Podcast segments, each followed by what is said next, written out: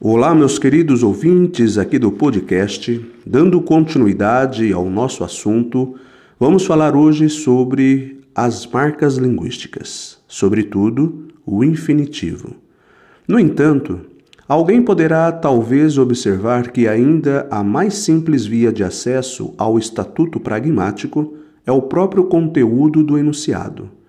Basta compreender o sentido das palavras e as regras de sintaxe para verificar que se trata de uma interdição de fumar. Na realidade, as coisas não são tão imediatas. Em francês, o verbo fumar pode ter vários sentidos e a escolha do sentido pertinente nesta situação. Não fumar cigarros não se faz de maneira automática. Não estaríamos tão seguros de se tratar de tabaco se estivéssemos em uma fábrica de frios e se o cartaz estivesse diante de uma pilha de presuntos. A identificação do sujeito subentendido do verbo no infinitivo também não é evidente.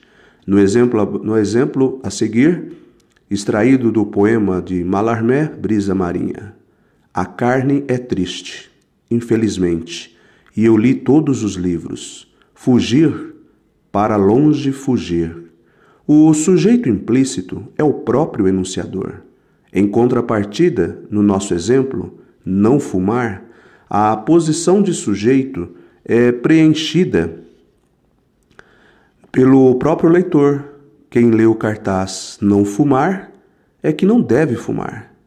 É proibido fumar. O sujeito de fumar não se refere ao conjunto de fumantes, enquanto em não fumar ou fugir o sujeito só pode ser o próprio enunciador ou próprio destinatário desse enunciado. Um verbo no infinitivo não exprime necessariamente uma injunção ou forma negativa, uma interdição. Em frases independentes, como o infinitivo sem sujeito expresso, não pode ser assertivo, ou seja, apresentar o enunciado como verdadeiro ou falso, quando o enunciado é não assertivo, por exemplo, deixar a casa. Ele pode ser interpretado como um desejo, um conselho, uma ordem. É preciso, portanto, determinar entre os valores não assertivos do nosso exemplo aquele que, neste caso, é pertinente, a interdição.